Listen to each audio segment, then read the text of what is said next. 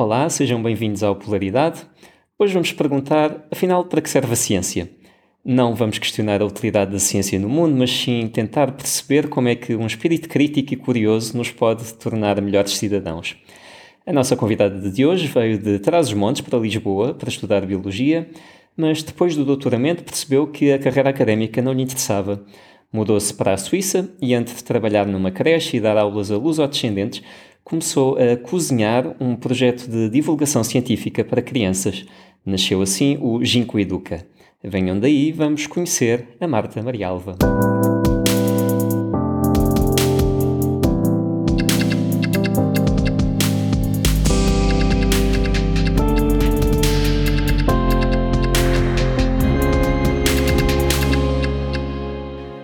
Olá, Marta, Olá, muito bem-vinda. Já me deixaste emocionada. Pronto, já é para começar logo a matar. Pronto, obrigada pela introdução. Não me quero armar em Daniela Oliveira, não quero fazer os convidados chorar. Mas... É hormonal, é hormonal. Sim, ok. Bom, então, uh, importa aqui dizer que eu e a Marta fomos colegas de doutoramento, tu acabaste um, uh, quando eu ainda estava a começar, por isso não nos vemos há alguns anos, é, é bom encontrar-nos agora assim em modo virtual. Uh, eu lembro-me que já na altura tu questionavas muito sobre um, o teu futuro, o que é que ias fazer, se querias ou não continuar na, na área da investigação. Uhum. Por isso, o que eu te queria perguntar primeiro é como é que foi acordar depois do doutoramento e, e perguntar-te agora o que é que eu vou fazer da vida? Foi, foi sim um sentimento de liberdade ou por outro lado foi uma frustração por, eh, por perceberes que não querias continuar a, a dar seguimento à, à, carreira de investigação? Por acaso é super interessante o que estás a perguntar. A primeira coisa que me veio à cabeça foi quer dizer, o acordar do doutoramento foi, estava assim num buraco muito escuro, mas vamos voltar Sim. atrás. Claro que uh, uh, Bem, quando uma pessoa decide mudar de um, carreira, não surge de um momento para o outro, é algo que, que vai crescendo dentro de ti. E eu, de certa forma, sempre tive uma voz que sempre me disse que, que eu gostava de trabalhar com crianças. Isso sempre esteve okay. comigo, embora eu tentasse apagar ou silenciar essa voz. Okay. Não sei se tem a ver com a educação que, que eu tive e que uma pessoa tenta sempre ser racional e, e inibir as emoções. Uh, mas eu acho que sempre esteve comigo essa, essa sensação de que um dia não iria trabalhar como cientista no laboratório, mas que talvez iria trabalhar com crianças. Portanto, isso sempre esteve comigo. Claro que, bem, tu sabes, tu fizeste o doutoramento e quem nos esteja a ouvir que esteja no processo de fazer o doutoramento ou que tenha terminado sabe que o doutoramento é uma fase uh, muito um, exigente, Sim, digamos assim. Exigente do ponto de vista emocional e claro. intelectual.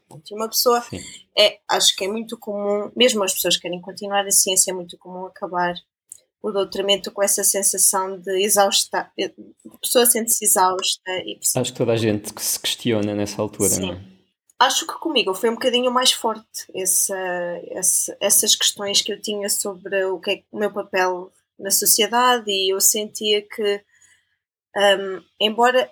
Para mim foi um bocado estranho, porque eu sempre tive uma paixão por ciência e isso sempre esteve uhum. cá, mesmo depois de acabar o doutoramento. E era um bocado estranho para mim pensar, ok, mas eu estou apaixonada por ciência, mas então porquê é que eu sou tão infeliz enquanto estou a fazer ciência? Uhum. E então foi um bocado difícil perceber qual é que era o problema. Embora eu tivesse, lá está, essa voz que me dizia, vai trabalhar com crianças, eu estou assim na mesma sim, sim, sim. Um, portanto, lá está, quando eu acabei o doutoramento eu estava, uh, posso dizer, agora olhando para trás, se calhar estava em depressão. Uhum. Um, e, e, foi, e, e também foi importante para mim ter vindo para a Suíça e sair um bocado do meu ambiente. Sim. E porque depois tu tens as pessoas que têm que esperam coisas de ti.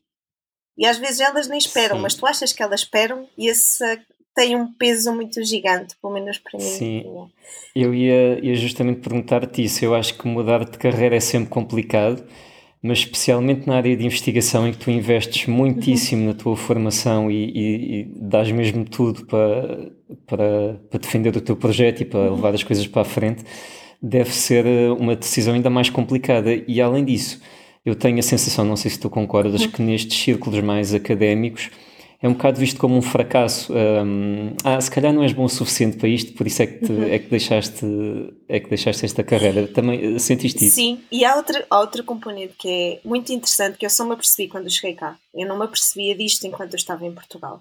Que é também a forma como a sociedade te vê como cientista. Isto tem uhum. muito a ver com a forma como o Estado te trata como cientista também, não é? Uh, o tipo de financiamento que temos. Sim, sim o, o, próprio, a maneira como nós trabalhamos, nos contra... agora mudou um bocadinho, mas uh, nós somos considerados estudantes e isto reflete-se também no dia a dia. E eu não, eu não tinha, eu não me percebia que isto me afetava. Eu não havia uma vez que não fosse a Bragança e que não tivesse uma pessoa a perguntar: então quando é que tu deixas de estudar? Quando é que, começa, quando é que arranjas um trabalho a sério? Um trabalho a sério. Né?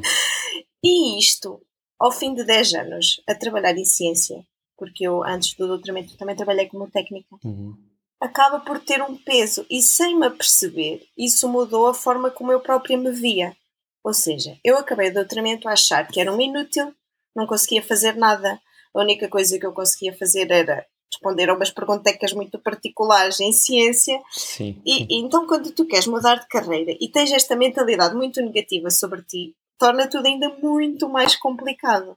Portanto, o sair do país também me ajudou a perceber, porque aqui na Suíça tu dizes tens o doutoramento e toda a gente diz ah, o quê? Mas não, então o doutoramento, isso é espetacular, não, porque tu sabes, e, e isso, ouvir isto de fora ajudou a mudar a minha perce a percepção que eu tinha sobre mim mesma, de que afinal responder a perguntas é um, uma competência que nem toda a gente tem. O pensar fora, de, fora da caixa, o, o querer sempre fazer melhor, um, tudo isto são competências que muitas pessoas não têm.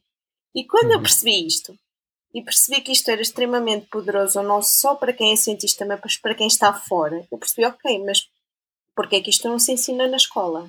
E então estás a ver, foi um bocado, no meu caso, foi um processo de hum, conhecimento de mim mesma, para tentar perceber uhum. o que é que eu queria fazer, mas esse próprio processo ajudou-me a perceber qual é que seria o meu papel para ajudar outras pessoas a, a fazer, esse, a caminho fazer também. esse caminho também. Sim. Seja em ciência ou fora de ciência. Sim, acho que tocaste aí no ponto essencial que é ser cientista dá-te dá ferramentas que podes usar em qualquer área, não necessariamente para, para trabalhar num laboratório. Sim. É? uh, muito bem, então foste então para a Suíça e resolveste começar de novo trabalhando, lá está, com crianças. Uhum. Corrijo-me se eu estiver errado, começaste logo com um projeto de, hum, trabalhar com lusodescendentes, foi assim? É, é assim, lá está. Eu vou, vou andar um bocadinho para trás, se, se, porque eu gosto muito claro. de contar esta história, porque é Sim, uma história claro. que mostra, é uma história real e mostra muito aquilo uh, que eu gosto da vida, não é? Que é essa imprevisibilidade e como uhum. interações com pessoas que se calhar nunca mais vamos ver podem mudar a tua vida. Um, e que foi, conta um bocado o, o processo e foi, o, eu gosto, gosto de dizer que foi o primeiro passo para o nascimento da Ginkgo. Então, voltando um bocadinho atrás, eu aqui na Suíça tive acesso a coaching. Aqui na universidade, eu, eu vim para cá por amor. Portanto, o meu companheiro uh, tive, também é cientista, Sim. tinha uma posição aqui, e eles aqui Sim. na Universidade de Berna percebem que uh, companheiros de cientistas um, também têm que se mover com os seus parceiros uh, e podem ter normalmente são pessoas que têm competências académicas elevadas e podem uhum. ter problemas em encontrar trabalho no novo país de acolhimento. Okay. E eles aqui querem que essas pessoas que tenham grandes competências académicas sejam enquadradas no, no ambiente de trabalho, mas, ou seja, que as pessoas façam uma função que contribua para o desenvolvimento do claro, país. Claro. E então eles têm um programa de coaching, que eu na altura, quando descobri, pensei, isto só pode ser mentira porque eu nunca tinha trabalhado cá, eu estava cá só como Suíça, é assim um país eh, esquisito, não é? Em termos de regras, então eu estava aqui só como de viagem, só podia estar okay. aqui três meses, não tinha permitido para trabalhar. Uhum. Nunca tinha feito descontos cá, portanto o país não me devia nada. Mas ainda assim investiram em Investiram em mim, estás a ver? E portanto foi e quando eu estava a dizer aquilo de ter uma sociedade e ter as pessoas de cima olhar para ti de forma diferente, é isto, estás a ver? É Sim. pegarem em ti. E eu estava num buraco muito escuro. Sentires-te valorizada. E consegui ter coaching, uma pessoa que me ajudou a encontrar, a encontrar as respostas para as minhas perguntas. neste processo eu percebi que queria trabalhar com crianças. Percebi. Ouvi a minha voz. Voltou ao de cima, não é? Um, e depois eu tinha um problema aqui, que é, ok, quero trabalhar com crianças, mas tenho o problema da língua, porque eles aqui têm uh, quatro línguas oficiais, uhum. a maior parte das pessoas falam alemão, francês e italiano, dependendo da região, para já o retro-romanis, eu não falo Sim. nenhuma das línguas. Se queria trabalhar com crianças, tinha um problema. E então, eu e por isso é que eu falo que o processo científico é poderosíssimo, é que eu usei o processo científico para encontrar soluções para as minhas perguntas que eram pessoais e de nível profissional. Sim. Tanto é, eu tenho um problema, que, ok, o que é que eu sei? Eu sei falar português e inglês. Eu quero trabalhar com crianças, então vou procurar, vou saber o que é que existe de tipo de escolas ou de associações que me permitam uhum. começar a fazer alguma coisa. Mas eu não tinha competências para isso, porque eu nunca tive formação académica para, para dar aulas. E então, nessa fase começaram várias coisas ao mesmo tempo. Uma delas foi, eu contactei a coordenação de ensino de português aqui na Suíça. Eu não sei se tu sabes, muitas pessoas não sabem disto, mas isto está associado ao Ministério dos Negócios Estrangeiros. Em todos os países okay. que a comunidade portuguesa tenha uma representação um, relativamente grande, existe aquilo que se chama o Instituto Camões, que promove sim, o ensino sim. da língua de herança, neste caso a língua portu portuguesa para as comunidades lusodescendentes, mas não é só aprendizagem da língua, é também de cultura. Língua e cultura portuguesa. Okay. Mas isto são aulas extracurriculares, uh, que os miúdos pagam, mas são relativamente. É um preço barato. Então é, é também suportado pelo Estado português? É suportado pelo Estado uhum. português, mas não existem muitas verbas. Portanto, o que eu fiz na altura foi escrevi à coordenadora de, de ensino e disse: olha, eu estou aqui, sou cientista, eu gostava de fazer. Escrevi, lá está, a minha mente cientista. Escrevi um projeto. okay. Quais é que eram os objetivos, eh, sim, uma data sim, sim. de. Pronto, escrevi um projeto e enviei-lhe com as ideias. E ela adorou, fui logo falar com ela, é a doutora Lourdes, pá, é assim, lá está, todo este processo depois também fez-me encontrar pessoas maravilhosas, uhum. que me têm ajudado imenso. E, um, e ela disse-me, claro que sim, mas tem que ser a modo voluntário. Portanto, este projeto começou logo e, e lá está. Eu pensei, ok, é voluntário, não tenho a parte monetária, mas permite-me ver na prática uhum. se é uhum. isto que eu gosto de fazer Te ou interessa, não. exatamente. Então, eu fui a modo voluntário um bocadinho por toda a Suíça, com a mala às costas, cheia de material, para uhum. dar aulas de ciência num contexto de aprendizagem de língua. Ok. E, e foi quando comecei a trabalhar nisso, nisto, eu percebi que a comunidade portuguesa aqui, os miúdos, por várias razões, uh, são miúdos que um, não, não, não são tão bons na escola como os seus colegas de origem suíça. Ok. Uhum. E depois o sistema de ensino aqui na Suíça é um bocado discriminatório, no sentido em que eles, desde muito pequeninos, são separados por uh, graus, por níveis. Uhum. O nível avançado e o nível básico. Dependendo do nível onde estás, o grau, de, a dificuldade okay. de ensino é diferente. Ou seja, ou seja, segrega ainda mais, não é? Sim, embora estejas no mesmo ano, no mesmo ano um, de escolaridade, ensinam coisas diferentes. E o problema é, por um lado, pode ser bom no sentido em que tu pensas que, ok, alunos têm mais dificuldade, têm, podem ter mais atenção por parte dos professores, não se sentem uh, ali tão desacompanhados, uhum. mas depois o problema é que, dependendo do nível em que tu estás, isso limita as perspectivas de futuro que tu claro. podes ter. Se tu podes ir para a universidade ou não. Uhum. Eles têm aqui muitos cursos profissionais e, e, e o problema disto é que não, eu acho que nem toda a gente tem que fazer uma licenciatura. O problema é que a tua origem está, neste caso, a definir o tipo de. O acesso às coisas Exatamente, e isso hum, não é correto, isso não devia ser claro. assim, devia ser uma escolha. Se o aluno uhum. quer começar logo a trabalhar muito cedo, faz um curso profissional. Se quer ir para a universidade, vai para a universidade, não é? Já estou a fugir um bocadinho do assunto. Mas sim. Mas isto para dizer, eu tenho este projeto, começou como voluntariado e ajudou-me a perceber um, o que é que tu querias fazer. O que é que eu queria fazer. Uh, ao mesmo tempo, eu depois também comecei a fazer uh, clubes de ciência para escolas um, bilíngua, escolas em que os alunos uhum. falavam inglês, okay. eu fazia os clubes de ciência em inglês.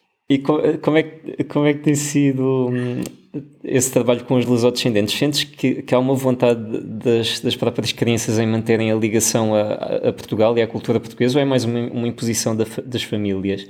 Porque a maioria destas crianças tem muito pouca ligação a Portugal já, não é? Tens um bocadinho de tudo, mas a sensação que eu tive é que elas têm uma forte ligação a Portugal e porque lá está, também vão acho que também têm uma, uma ideia que não é muito real do país, porque eles vão para Portugal uhum. nas férias e Portugal é sol e praia e é diversão, claro. e então eles têm muito aquela coisa de eu quero voltar para Portugal, mas não percebem que, uh, pronto, a nível de trabalho e há uma data de outras coisas que existem aqui que não existem em Portugal. Pronto.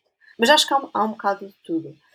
Um, mas o que eu percebi neste, neste projeto é que, por exemplo, lá está, como a minha vertente cientista. Eu depois sou um bocado obcecada por números, não é? Então decidi avaliar as atividades que eram feitas se, e nós vimos que, por exemplo, as atividades de ciência num contexto de ensino de português como língua de herança eh, não só ajudaram as crianças a adquirir conhecimento declarativo sobre os temas lecionados, mas também a aumentar a sua motivação para a aprendizagem da língua uhum. de herança. Okay. E é interessante porque eu via muitas professoras dizer: Ah, pá, olha aquele aluno, olha, que nunca fala nas minhas aulas de português, super desinteressado, tira mais notas e nas tuas aulas, na tua aula de ciências eram os que mais participavam, praticaram Sim. muito a oralidade a nível de português, aprenderam vocabulário novo e eram dos melhores, estás a ver? E então acho que este tipo de atividades multidisciplinares ajuda muito a captar esses alunos que de outra uhum. forma estão ali só a apanhar do ar, não é? São desinteressados. Sim, sim, sim, sim claro. Um, Diz-se muito que a língua é a nossa pátria. Eu sempre achei isto um bocado piroso, mas agora, agora que estou fora, noto que também eu estou, começo a dar mais valor, por exemplo, à música cantada em português e, e uh, um bocado esta atitude de imigrante. Uh, concordas que essa ligação à, à, nossa língua, mesmo para pessoas que já nasceram fora do país, é, é parte da nossa cultura e da nossa herança enquanto portugueses. Sim, eu por acaso partilho contigo uh, dessa visão, porque eu também nunca. Tinha orgulho, é assim, tinha orgulho dessa parte de mim, porque ser portuguesa faz parte daquilo que eu sou, não é? Uhum. Mas nunca partilhei dessa, desse nacionalismo de ser português, nunca, nunca, nunca fez parte de, de mim. Mas é verdade, quando uma pessoa vai para fora, essa, essas coisas mudam um bocadinho. E agora que sou mãe, uh, de uma miúda que vai ser multilíngua, espero eu que sim, seja, sim. que consiga falar pelo menos uma, uh, porque ela ouve o português turco e depois eu e o pai falamos inglês, ela está num, num, na creche, fala alemão. Em alemão, não é? E quando ela nasceu, aí é que eu percebi isso, isso mesmo que tu estás a dizer, ou seja, eu nunca percebi para mim que português fazia parte da minha pátria, que era importante para mim, mas agora que ela existe, isso é importante, porque é, é um. Uhum. Para mim é extremamente importante ensinar-lhe a língua, porque faz parte da minha cultura e do sítio de onde eu vim e quero que ela Sim. perceba isso. E, claro. é interessante. Sim, eu sou muito mais Sim. música. Sim, eu também ouço muito mais música em português agora. Um, ok, então começaste com esses projetos de língua e ciência ao mesmo tempo uhum. e isso foi se tornando mais sério, imagino eu, até aparecer o Ginkgo Educa, uh, que é o teu projeto de divulgação de ciência. Queres, queres uh, contar-nos como é que isso apareceu, como é que foi esse processo? Pois, essa era a história que eu queria uhum. contar há bocado e não contei, porque me perdi. Mas, um, então, naquela fase em que eu estava a tentar perceber o que, é que, o que é que queria fazer e que comecei a fazer o trabalho voluntário com a comunidade portuguesa, eu depois, entretanto, também fui mandando projetos para escolas internacionais se eles estariam interessados em fazer ter clubes de ciências como atividades extracurriculares. Uh, e tive o interesse de uma escola em Zurique. E na altura eles propuseram ir lá fazer uma atividade gratuita para ver se os alunos uh, se interessavam. Aquilo deu-me imenso trabalho, planear e comprar um material. Eu lembro-me do Barti, uhum. meu companheiro, dizer: Estás maluca? Sim. Fazes sempre a mesma coisa, fazes tudo gratuito e não sei o quê. Isto para dizer que às vezes basta um pequeno esforço para uma data de outras coisas nascerem, não é? Uhum. E eu disse: Não, tinha que começar por algum lado e então decidi ir.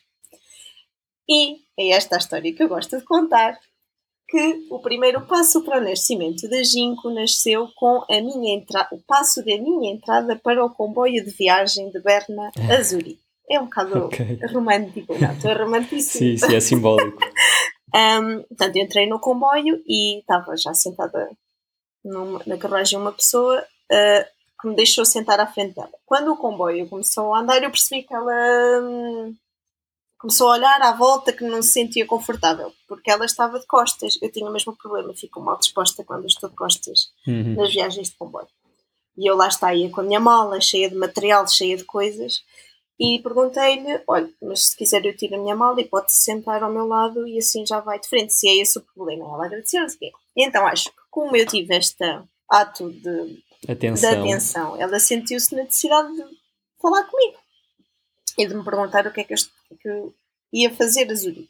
E eu até tinha o protocolo, lá está, eu tinha escrito o protocolo com todos os passinhos, estava a rever, estava extremamente excitada e extremamente nervosa. Era um, um turbilhão de, de emoções.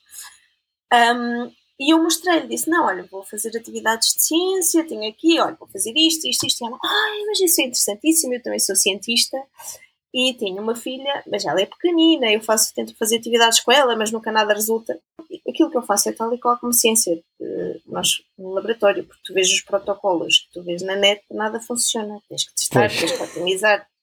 Mas ela, ela vai para uma creche e, um, e eles são super. É, é, pedagogia Montessori, eles são super abertos. Porquê é que não os contactas? Aquilo é bilíngue, eles falam também inglês e ela passou-me o contacto. Lá está, esta pessoa eu nunca mais a voltei a ver na vida.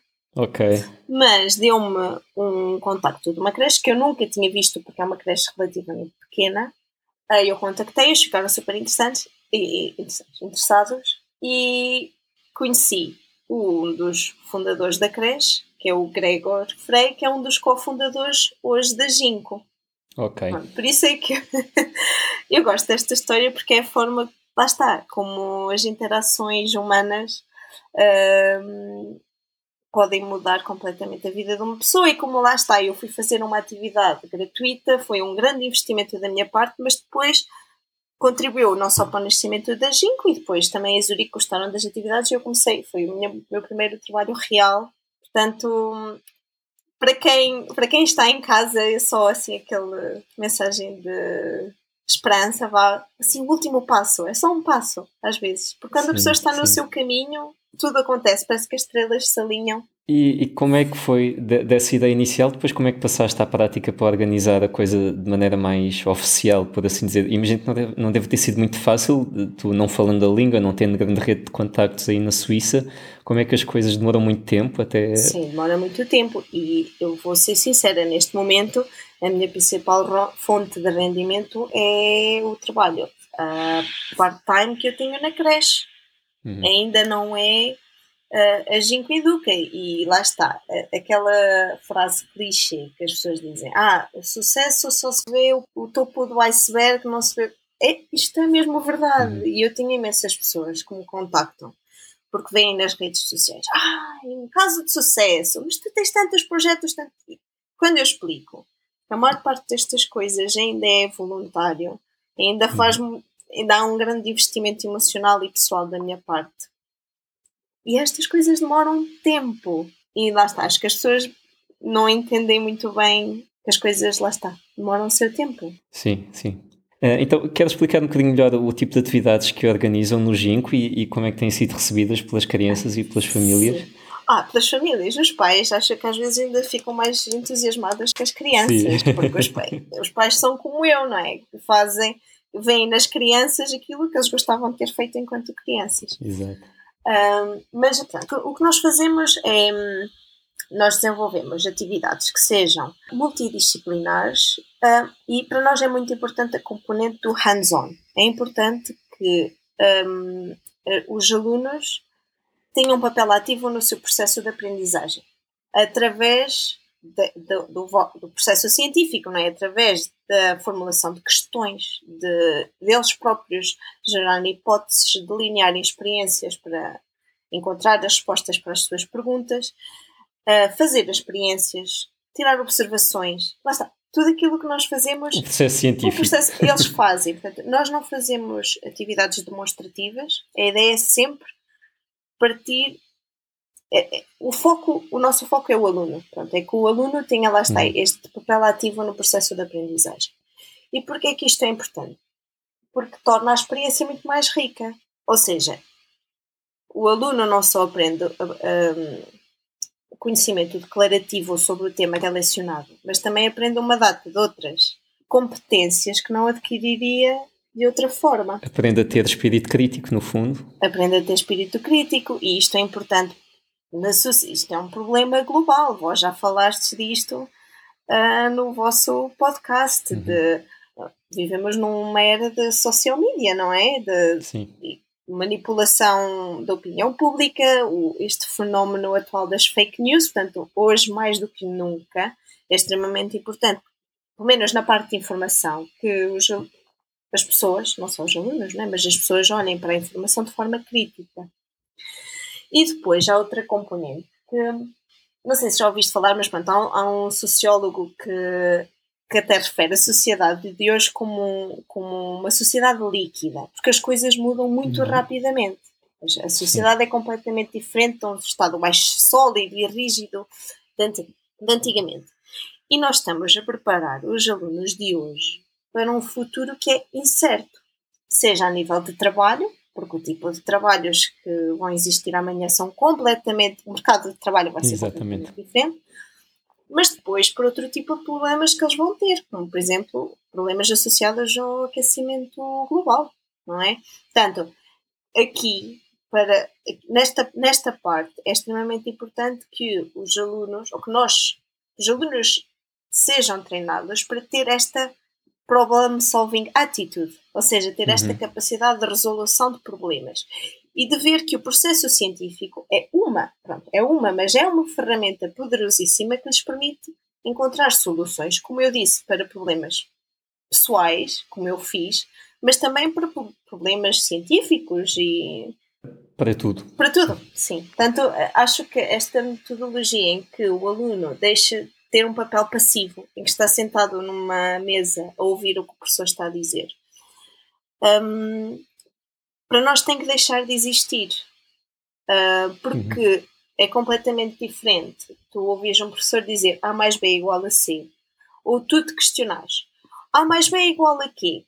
Então vou encontrar a resposta para a minha pergunta e tu próprio fazes a experiência que te permite chegar tu próprio à conclusão que A mais B é igual a C. Isso fica contigo a vida toda. É melhor do que decorar a matéria, sim, sem dúvida. Sim, sim, é uma experiência rica. Pronto. Depois, lá está, estes são os problemas globais. Nós depois, uh, pelo tipo de projetos que, um, que temos e para os quais procuramos financiamento, tentamos um, ter em atenção problemas mais locais. Por exemplo, neste caso da comunidade luso-descendente, é o uso de ciência dentro de um contexto de aprendizagem de língua de herança, como forma também de, aumentar a motivação dos alunos, como, como uhum. referi, referi anteriormente, Portanto, para uma comunidade que não, não, não tem uma performance tão boa na escola. Mas, mas depois tem outro projeto que nós fizemos no Peru com, com meninas, por exemplo, porque as raparigas, de uma forma geral, também têm menos interesse em uh, atividades de ciência, tecnologia e matemática. Portanto, nós nos projetos tentamos ter esta visão global, mas também local, problemas locais de determinados grupos. Resolver as necessidades. Sim. E hum, eu acho que deve ser mesmo difícil ensinar ciência a crianças assim tão pequenas. Tu tiveste alguma formação nesse aspecto ou foi mesmo tentativa e erro e foste aprendendo? A tentativa e erro. Ok. Uh, opa, e para dizer a verdade, eu acho até que uh, eu fui feita para isto. E, e, porque trabalhar com crianças, e eu depois já percebi, porque dentro do contexto da Ginkgo já tive que contratar uma pessoa e tive esta experiência de ter uma pessoa que era da área das ciências e que foi a que eu chamei, porque eu achei que é da área das ciências, consegue perceber o. Mas opa, a fazer as atividades ele não conseguia uh, uhum, ter as crianças sim. motivadas. Enquanto que outra, eu depois uh, pedi outra rapariga que eu conhecia da creche, que era uma pessoa que não tinha formação científica nenhuma, mas era uma pessoa fantástica para trabalhar com crianças. E ela, lá está, ela consegue olhar para o protocolo, eu expliquei as atividades e aquilo correu super bem. Portanto, eu acho que, hum, não sei, são as soft skills. Sim, uh, sim, sim. No meu caso foi um bocado tentativa e erro, ver o que é que funciona, mas sim, na creche trabalho com crianças muito pequeninas e é espetacular. Uh, eu estava a perguntar isto também porque eu tenho, eu tenho um sobrinho pequeno, de 3 anos, e, e sei que é quase impossível mantê-lo interessado e focado em qualquer coisa por mais de 5 minutos.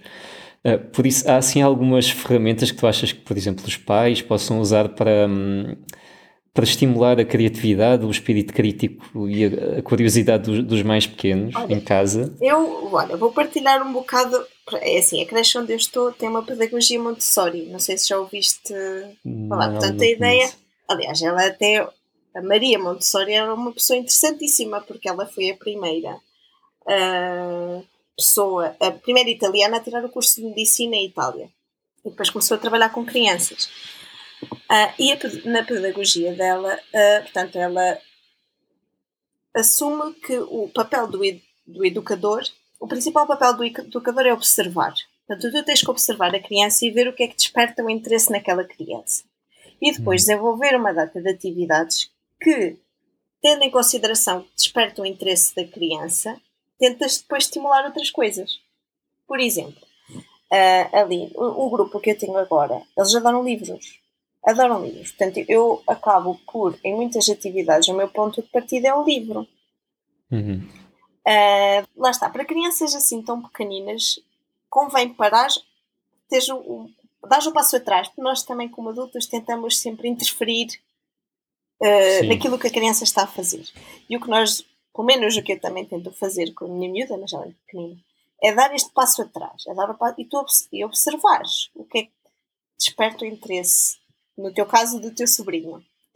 Uhum. E tendo em conta isso, depois, bah, pelo menos para mim, é relativamente fácil tentar um, mudar atividades para que esse interesse seja despertado durante o interesse. Sim, uhum. durante, uhum. durante. Pronto, eu não sei se te ajudei. Sim, eh, eu acho que é isso. É, é difícil, mas é, é, depende muito de cada criança, não é? Tens que perceber o que é que vai interessar aquela criança.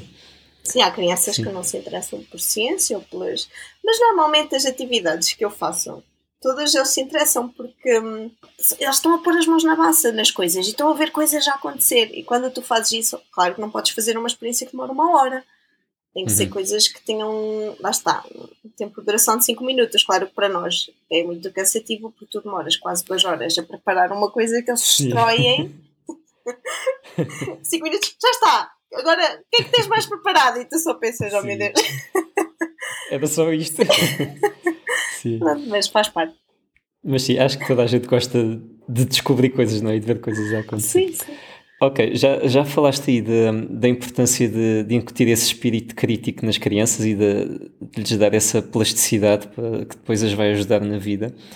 Uh, achas que é, que é execuível ter esse tipo de atividades hands-on na, nas escolas, nos jardins de infância, integrados no, no próprio currículo do, dos alunos? Eu estou a pensar, por exemplo, na, na realidade que conheço em Portugal e uh, temos turmas muito grandes, pouco pessoal, uh, é difícil fazer este tipo de, de atividades mais, um, mais direcionadas. achas que isso é, é execuível ou, ou seria sempre um complemento, uma atividade extracurricular? É sim é, é execuível se, lá está, houver antes disso houver alteração do ambiente de trabalho do, dos professores, não é? é terem turmas mais pequenas. Isto é, se tu queres que o próprio professor faça esse tipo de atividades, não é? Tem que ter turmas mais pequenas. E, e, lá está, aquilo que vamos, é o ciclo, não é? Vamos voltar ao início da forma como a sociedade nos vê a nós como cientistas, a forma como uhum. a sociedade que reflete a forma como os políticos tratam os professores, que depois se reflete na forma como a sociedade os vê. Também se reflete na forma como eles próprios se veem no seu uhum, próprio claro. papel como lá está, elemento ativo no, na, parte edu, na, na componente educativa das crianças, não é? Uh, isso tem que mudar. Se isso mudasse, claro que é assim, se isso não mudar, este tipo de atividades só é possível se houver, como no, no meu caso, uma pessoa de fora que vai fazer as atividades. Uhum. De outra forma, não é possível. Depois, outra coisa que também é preciso ter em conta, por exemplo, neste, neste contexto de ensino de ciências, num, num contexto de aprendizagem da língua, tu não podes exigir que um, um professor de português de um dia para o outro faça atividades de ciências porque eles vão se sentir inseguros, assim como eu claro. própria também me senti super insegura por ir fazer as atividades. Eu própria tenho formação em ciências, me sinto insegura em fazer estas atividades. Como é que um professor uhum. de português se irá sentir, não é? Claro. Uh, mas isto ensina-se.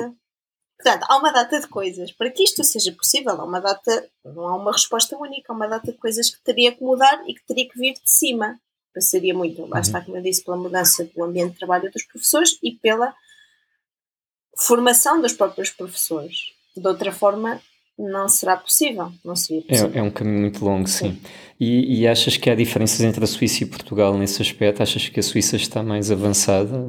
Eu não, é assim, eu não sou a pessoa de todo mais indicada para falar sobre, sobre isso, porque eu, eu não estou enquadrada dentro do ensino regular suíço. Uhum, sim. Mas, por exemplo, eles têm uma coisa aqui, mas em Portugal também existe muito. Eu acho que aqui eles levam isso muito mais a sério, que é uma semana multidisciplinar, em que eles tratam um tema em que os professores das várias disciplinas se juntam e fazem atividades multidisciplinares, por exemplo. Eu acho que isso é super interessante. É só uma semana, mas já, é, já seria um começo. Eu acho que em Portugal também se faz isso, é os projetos já de escola, não é? Eu não sei se isso Sim, sim, eu penso que sim. Nós fazíamos, mas no meu tempo, uhum. não sei como é que era na tua escola, mas nós não fazíamos quase nada. Não se fazia grande coisa, assim. Fazias um, uma cartolina. Sim, sim. Pronto, não, não, é um verdadeiro, não, é, não são verdadeiras atividades multidisciplinares. Pois, é, é isso que eu acho que também ainda falta. Ok, vamos voltar a este conceito de educação de ciência. Nós agora vivemos numa, numa fase em que parece que só se fala de ciência, de vírus, de, de vacinas. Já toda a gente sabe o que é o RNA mensageiro até. Um, Tu achas que é, já é mais fácil convencer, eh, sobretudo os pais, de quão importante é esta educação científica mais hands-on? Ou seja, não é, não é tentar que todos os alunos sejam engenheiros aeroespaciais, é mesmo incutir aquele espírito crítico que tu falavas, que é importante em qualquer eh, profissão. Achas que já há essa noção da parte dos pais ou continua a ser eh, um bocado ignorado? Uma boa pergunta. Hum, claro que Sim, que a pandemia fez com que as pessoas se sentissem mais próximas de ciência, ou que pelo menos todas as pessoas achassem que sabem falar um bocadinho de ciência. Hum, sinceramente, não sei se terá um grande. Não, não, não sei responder. Eu gostava de ver, uh, esperar para ver. Ainda é cedo, não é? Sim, esperar para ver o que vai acontecer. Mas eu acho que nós ou para as pessoas que fazem comunicação de ciência, poderíamos usar esta fase exatamente para isso, para cativar mais um, as pessoas para a importância da ciência. O problema é que eu acho que pode acontecer o contrário. Em, por exemplo, nós temos agora o caso da vacina da AstraZeneca, não é? Uhum. Em que eu acho que as pessoas sentem que podem manifestar uma opinião e que essa opinião é quase tão válida como uhum, tu sim. teres um cientista dizer-te que não há problema, não, estás a perceber? Eu acho sim, que sim, esta familiarização com a ciência pode ter um efeito contraproducente. Sim, as na pessoas vão ao Google e acham que já sabem tudo. consciência, sim. É, aí isto é muito perigoso. Pronto, não, não sei dar não, não sei Sim. se é positivo ou negativo. Pois, eu percebo. Mas eu acho que aí o, o segredo vai ser uh, aumentar esse tal espírito crítico uhum. para toda a gente ter pelo menos as ferramentas para perceber, uh, para, para, julgar melhor a informação a que tem acesso. Sem dúvida, mas isso, lá está, esse ensinamento tem que existir. Isso não, o facto de estarmos numa pandemia não vai fazer com que as pessoas sejam críticas sobre a informação que chega a elas. Claro, claro. Pelo contrário, não é? Até vai aumentar mais o pânico. Ok. Uh, voltando aí à tua, à tua mudança de carreira, tu já disseste que estás também a trabalhar numa creche uh, em part-time. Como é que foi essa transição? Sentiste aquela pressão de ser demasiado qualificado para um determinado trabalho? Ou sentiste, sentiste este julgamento? Eh, por acaso, não. Mas eu estou num sítio muito especial. Que as pessoas, lá está. Eu, por exemplo, sou a única pessoa que só falo, eu ainda não falo bem alemão arranham o uhum. alemão. Mas todos os meus colegas são suíços ou alemães e eles, uh, ou seja, dentro, para nós que somos cientistas, estamos habituados a falar inglês no nosso ambiente de trabalho. Para pessoas fora de ciência já não é assim. E eu uhum, nunca, por exemplo, em relação à língua, nunca me senti uh, posta de parte. Ou, portanto, eu, mesmo nesse contexto, eu estou num, num ambiente muito, muito especial e sempre fui muito bem uh, recebida e uhum. aliás as minhas colegas queriam todas fazer as atividades porque porque lá está, nós divertimos-nos imenso, às vezes mais claro. do que as crianças, porque eles fazem e já está e querem fazer outra coisa e nós estamos ainda ali, ah, isto era espetacular uh, por isso não, eu senti, foi muita insegurança, mas isso vem de dentro, não, foi, não vem de fora, senti, ainda sinto, também é, tem a ver com com o contexto em que eu vivi durante 10 anos, num contexto de ciência, tu sabes, estás, o teu trabalho está sempre a ser posto em causa, estás claro. sempre a receber críticas, e, aliás, críticas construtivas, que faz parte, mas tu entras nessa, nessa onda de estás sempre a questionar se estás a fazer sim, a coisa sim, certa, sim. se estás no caminho certo, isso já é super cansativo, mas isso ficou comigo, e então eu tenho muito esta autocrítica e, e sinto-me muito insegura em algumas coisas. Isso, e lá está, a autocrítica depois, eu lembro-me perfeitamente quando eu fazia as atividades no clube de ciências, eu chegava a casa, isto correu super mal, porque eu só me lembrava daquilo que tinha corrido mal. E depois eu chegava lá na semana seguinte e tinha os miúdos a dizerem coisas que ainda se lembravam que tinham feito e depois tinham ido para casa e tinham feito isto, aquilo e, e eu pensei, pronto, afinal correu afinal, bem. Resultou. Sim. Estás a ver? Hum, sim, acho que o meu principal problema é pessoal, é intrínseco. Também já falámos disso aqui no podcast. Acho que todos os cientistas sofremos muito este síndrome do impostor. Sim. Está uh, tá sempre presente. Ok, acho que já, já foste respondendo a isto ao longo da, do, do episódio, mas se calhar pedia-te para resumires assim, se tivesses que resumir numa frase, como é que esta tua formação académica foi, foi fundamental para chegar até aqui? Porque, voltando à ideia inicial, uhum. obviamente que não foi em vão o doutoramento e uhum. todo o esforço que tu investiste, como é que achas que isso te permitiu chegar até aqui, onde estás hoje? Hum, não sei dizer uma frase. Queria dizer uma frase bonita, mas agora não me vem nada. Não, não precisas dizer uma frase bonita, não? É assim, se me perguntasses se mudava alguma coisa, não mudaria nada. Voltaria a fazer tudo da mesma forma, porque uhum. só estou aqui hoje e estou super feliz com aquilo que estou a fazer e com as escolhas que me levaram até aqui. Agora, como é que o fazer o doutoramento e o trabalhar em ciência me ajudou? Ajudou porque me deu as ferramentas que eu necessitava para, lá está, para responder a questões pessoais. Uhum aquilo que eu via quando acabei o doutoramento, eu via tudo como um problema no sentido em que, não, lá está aquilo que eu disse, não sei fazer nada, não tenho competências nenhumas para além de saber resolver perguntas. Uhum. O importante foi transformar aquilo que eu via como uma coisa negativa, transformar em algo positivo. Ah, afinal, saber responder a perguntas, que é o essencial da ciência, ajudou-me encontrar a responder às tuas o perguntas. meu caminho. Foi esse o principal papel da ciência na minha vida. Certo. Ok, Marta, muito obrigado muito Obrigada, Henrique. Olha, desculpa lá uh, se fugisse um bocadinho às tuas Nada, perguntas. Foi, foi ótimo. Uh, podem seguir o projeto da Marta em gincoeduca, ginco-educa.com, uh, também no Twitter em gincoeduca. Entretanto, podem seguir também no, no Instagram, em Polaridade Podcast, ou enviar-nos e-mails para uh, polaridadepodcast.gmail.com. E nós voltamos para a semana. Obrigado mais uma vez, Marta. Obrigada, um Henrique. Sou fã. Eu sou vossa fã, já vos disse. Obrigado. Obrigada. Beijinhos. Tchau.